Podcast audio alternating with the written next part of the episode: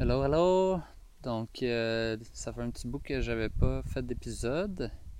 J'étais un peu en train de faire la transition entre euh, la Thaïlande et le Laos.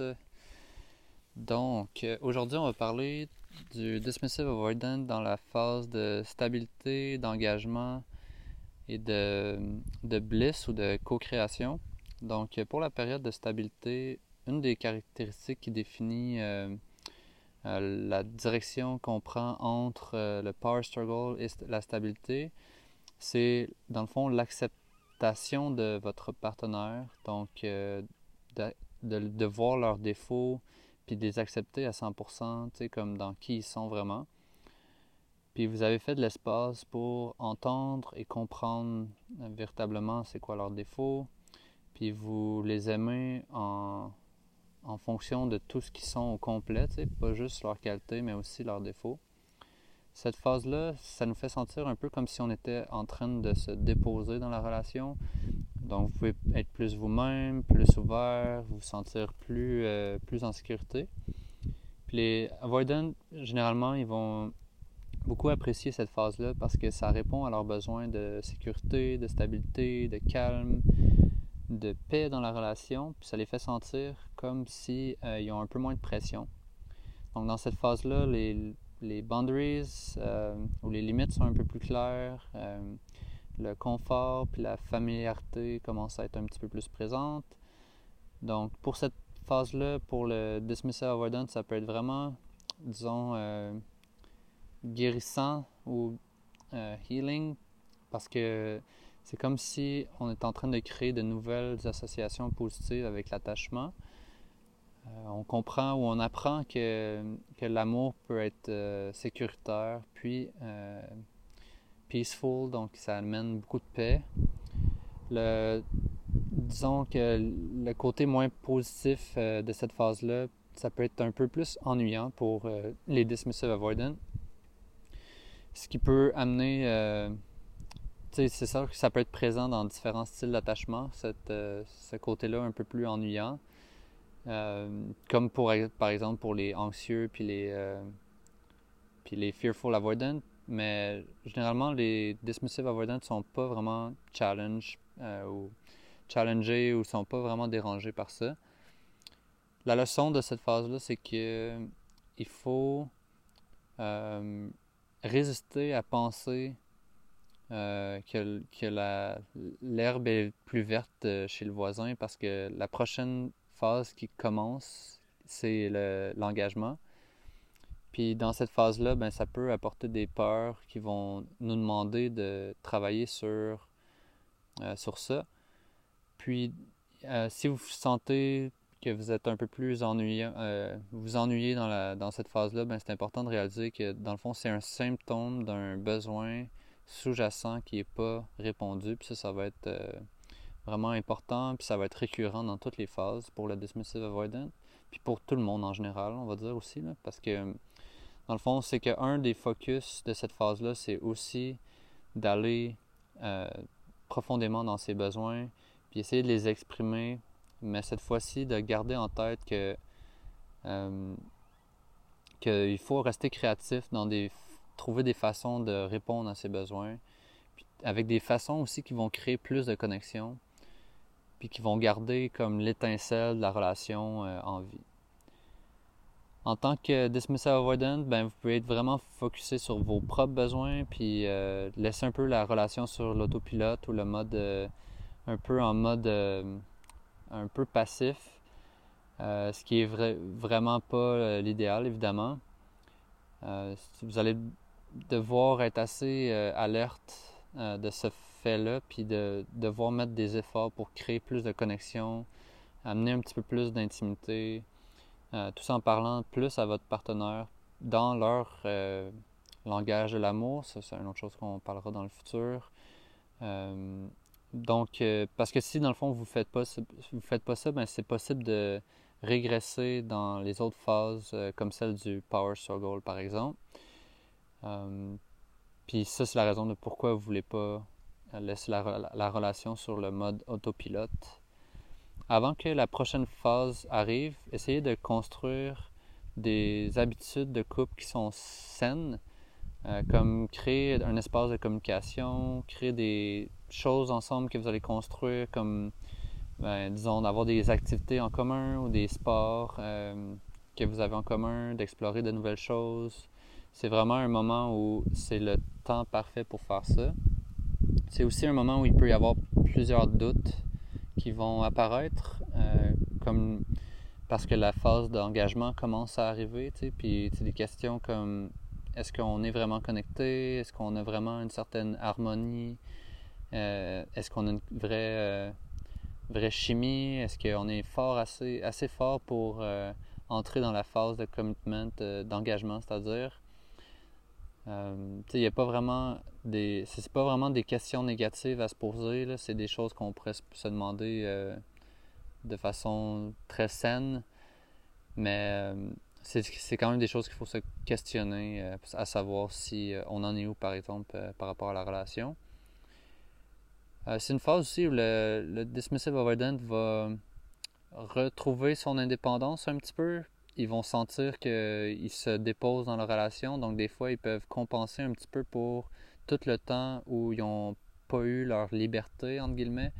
Donc, euh, ça peut être un, moment où ils sont un petit peu plus indépendants. Parfois aussi, le dismissive avoidant va ressentir un petit peu de, euh, de frustration, par exemple, euh, qui peuvent venir de besoins qui n'ont pas été exprimés dans les phases précédentes puis qui ont été amenés dans la phase de stabilité.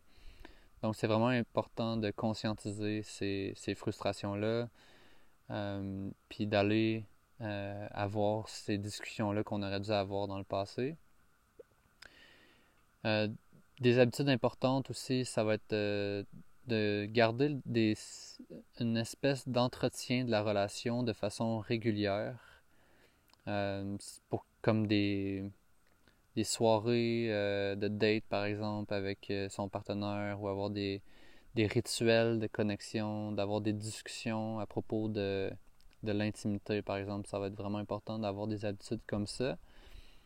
Puis, c'est possible aussi que pour le dismissive avoidant, il y ait comme un certain besoin de validation ou de sécurité qui arrive à cette étape-ci euh, comme si la peur de, la perte ou de l'abandon comme peut arriver aussi. Donc, euh, c'est possible qu'on ait des besoins en tant qu'avoidant de compliments ou d'amour, d'affection ou d'ouverture même à, cette étape-ci qui pourrait être un petit peu nouveau même euh, pour le avoidant. Donc, ça se peut que ça se produise à cette étape-ci de la stabilité. Euh, c'est possible que d'un autre côté, par exemple, que les besoins qui sont pas répondus euh, apportent un certain niveau de, passif-agressif, on va dire, euh, à cette étape-ci. Donc, ça, c'est encore une fois possiblement le, le, résultat que certains besoins inconscients n'ont pas été résolus. donc, si vous trouvez que vous êtes en train de vous euh, retirer un petit peu ou d'ignorer les requêtes de votre partenaire, ben c'est peut-être des symptômes que vous n'êtes pas en train de communiquer ou de ressentir vos besoins euh, profonds, puis que le fait que vous vous retiriez, ben c'est comme une façon de vous protéger. Euh, même si dans cette étape-ci, ben, avec tout ce qu'il y a eu dans le passé, ça devrait être un petit peu plus rapide, ces phases-là où on se retire. Euh, parce que de toute façon, euh, c'est comme si de plus en plus, c'est pas vraiment pris de façon aussi personnelle d'un côté comme de l'autre euh, que ce moment-là se produise.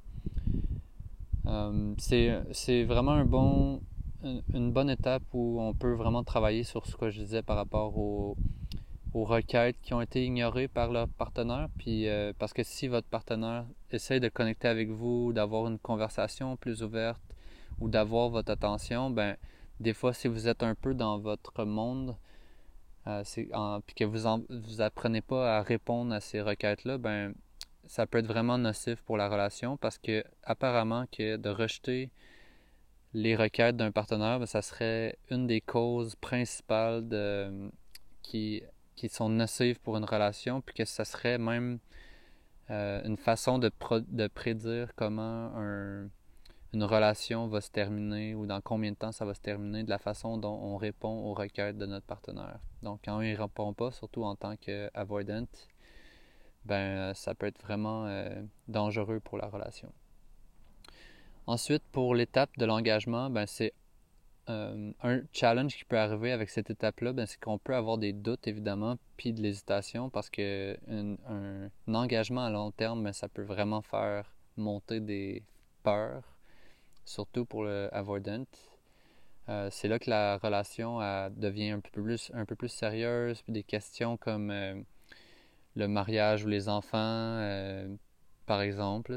C'est sûr que là, on parle vraiment d'une relation un peu plus euh, traditionnelle. Il y a plein de types de relations, mais euh, c'est les exemples qui me viennent euh, rapidement comme ça.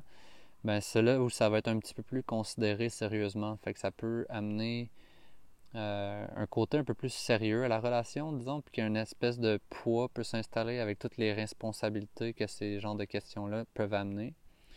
Mais euh, si cette phase-là se produit sans véritable conversation à propos des peurs ou des possibilités que ça l'amène dans le futur, ben la relation peut vraiment avoir des problèmes pour passer à l'étape suivante. Euh, puis on peut même régresser, donc aller retourner vers euh, le power struggle, par exemple, ou, ou éventuellement avoir une rupture, par exemple.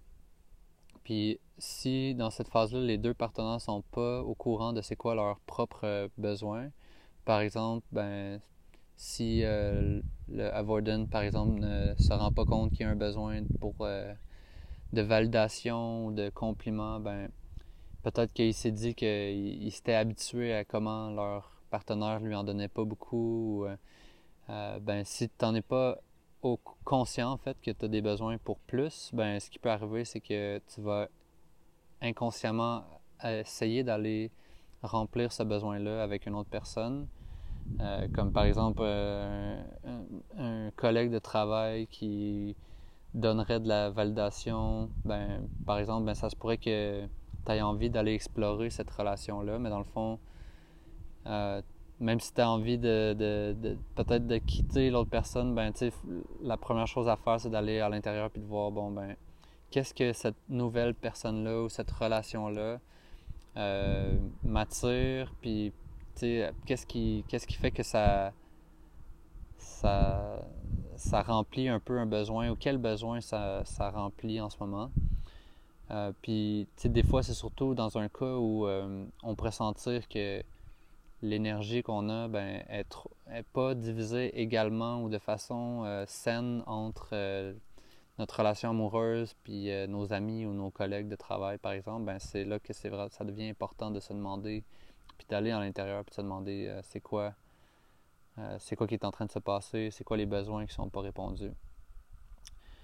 Donc, aussi, une autre chose à faire qui peut être intéressante dans cette étape-là, c'est d'essayer de, de valider c'est quoi quoi nos perceptions. Parce que des fois, on a comme des histoires qui sont dans notre tête, qu'on a créées, puis c'est pas nécessairement basé sur les faits. Donc, euh, par exemple, euh, mon partenaire ou ma partenaire est en train de me contrôler, ben il faut essayer de trouver c'est quoi les faits, puis qu'est-ce qui a été dit euh, concrètement, puis d'explorer un peu c'est quoi les zones grises, puis d'aller voir est-ce qu'il n'y a pas des, des peurs qui sont derrière ça.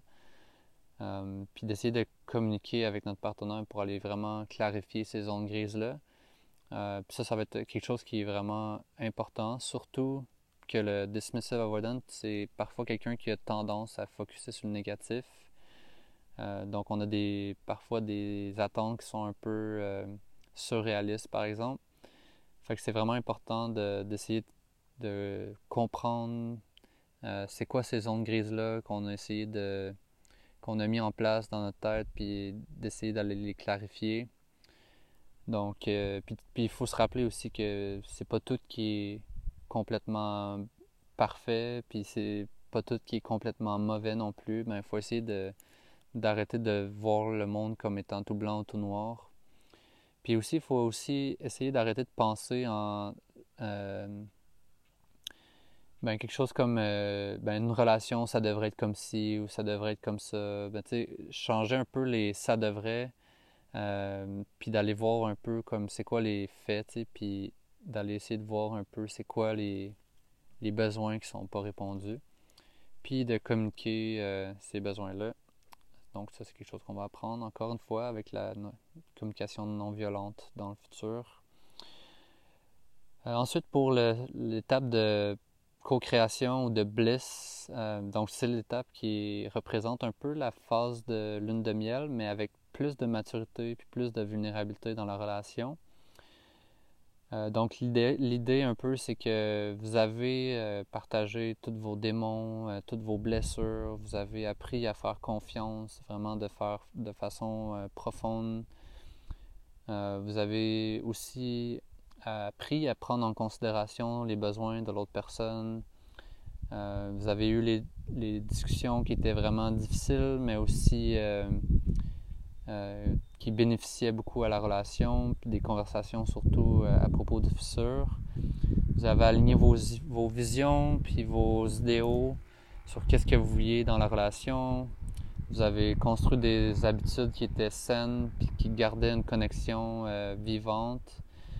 Ensuite, vous avez euh, trouvé comment créer de l'intimité, de la vulnérabilité, de la profondeur dans la relation. Mais quand vous maîtrisez tout ça, ben là, vous êtes dans l'étape de co-création ou de bliss dans la relation.